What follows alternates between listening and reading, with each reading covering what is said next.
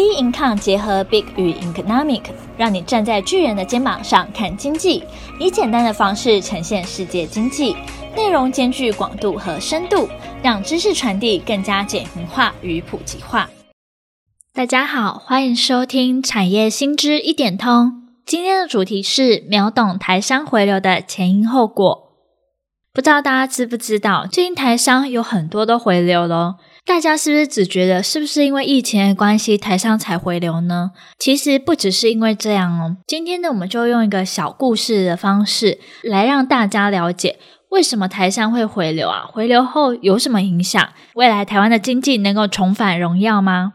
十年前，小明一家因为爸爸工作的关系而举家迁移到大陆，大家应该都会有个疑惑。为什么原来台湾位居台湾四小龙之首？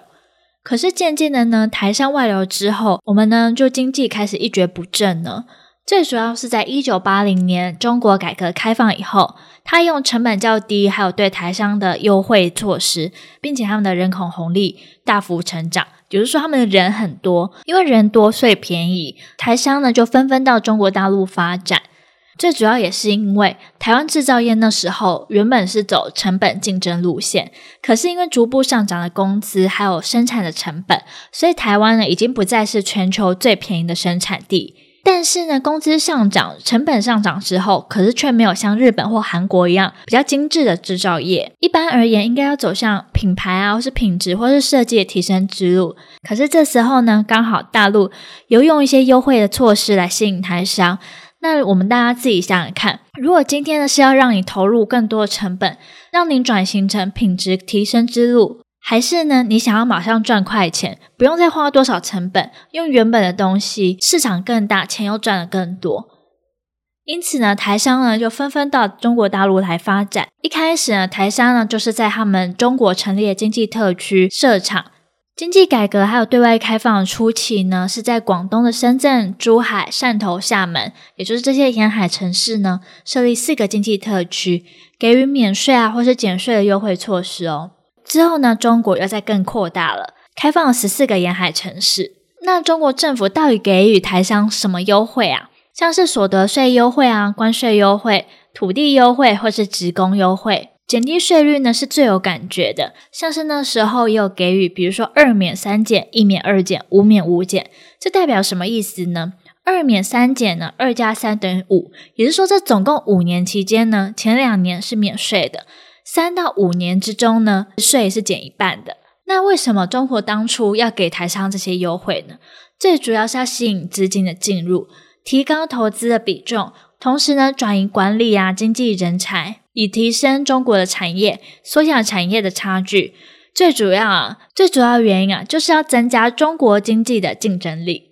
我们回到我们的故事，有一天呢，小明的爸爸突然说要搬家回台湾了。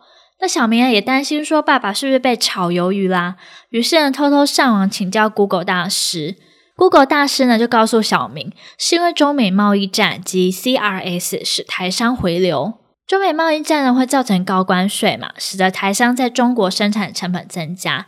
那 CRS 呢，就是进行跨国金融账户资讯互换，台商就无法透过跨国生产行为来逃税，并且啊，其实在二零一五年起，台商在路的投资呢就开始骤降了。其中呢，除了中美贸易以外，台商在当地呢遇到一些困境，像是呢他们遭到复制贴上及取代。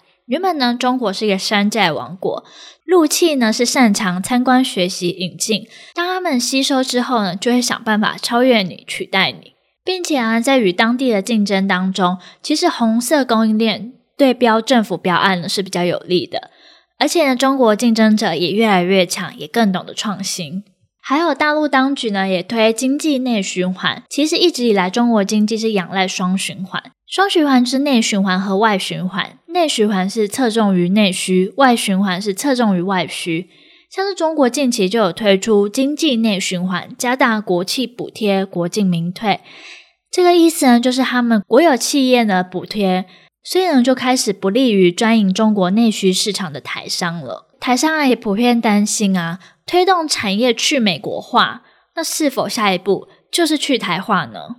再来还有遇到一个大困境，就是世代交替。外派的台干啊，已经到了退休年龄，而年轻一辈的台湾人不太愿意接受吃力不讨好的外派工作，领导力真空的问题啊，也越来越严重。最重要的是，人力成本其实已经提高嘞。中国人口红利的优势已经不在了，因为中国当局呢推行一胎化政策到二胎化政策，平均生产的胎数呢也渐渐的、渐渐的减少，使得劳动力短缺，工资呢也跟着上涨。还有大家一直提到的中美贸易战，使得中美的壁垒分明，像是台湾的电子产业布局也可能得做出切割哦。像是台湾半导体龙头台积电就必须赴美设厂，诶，在这些内忧外患下，台商呢就开始找新的出路，像是往东南亚发展，或是回台设厂。台湾的政府也协助台商返台投资哦。整合土地、水电、人力、税负跟资金等等的政策措施，推出补助五年的三大方案。而这个方案呢，它推出的成效，从数据中显示呢，其实台商回流呢，已经有两百多家通过审核，并且总投资的金额呢，大概是快要八千亿哦。预估呢，创造本国就业呢，有六万多人。其中啊，回台投资的产业又以伺服器还有网通产业的比重最高。因为中国通讯产品啊，也引发一些自然的疑虑，所以 MIT 的制品相对广获国际大厂的信赖。那台商回台，它的优势有哪些呢？像是产业实力强，我们的晶圆代工啊、封测啊，还有 IC 设计，都是全球排第一、第二的，并且我们也受到中美贸易战转单的优势。我们疫情也控制得很好，所以呢，我们不会有人员啊或是物流断流的情况。再加上政府给予补助的资源，这都是台商回台的优势哦。那看到这些啊，小明心中的大石头终于放下了。原来爸爸没有失业。不过呢，Google 大神呢也提醒小明别高兴得太早。看似顺利的台商回流，仍有面临的阻碍哦。像是台商若要将资金从中国汇回，恐受到中国当局的税务调查，以及台湾本地人面临缺地、缺水、缺电的问题。台商回流呢，是否带动台湾经济？不仅考验未来政府应应的能力，还要持续观察国际贸易纷争的状况，以及全球经济的成长动能。甚至呢，我们也要想一想，台商的回流是否将随着贸易战停火而暂停呢？所以啊，台商们还是要找出长治久安的方法，才能确保未来的生活无虞。其实大家想一想哦，台湾的社会成长一大动能，其实就是来自于台湾人的韧性极高、不怕挑战的个性，在不同条件还有环境下都可以生存。因此，全球各地布满台商的影子。此次疫情呢，也带来全球供应链重组，变动下同时出现新机会。台商回流关键在于，就是台湾呢是拥有好人才，台湾最好的资源就是人。而这个机会呢，是需要你我共同努力的。那今天的节目就到这边结束。各位有感受到台商回流所带来的工作机会或是经济成长吗？欢迎到我们脸书专业或是 Instagram 直接与我们做讨论交流喽。那我们下堂课见，拜拜。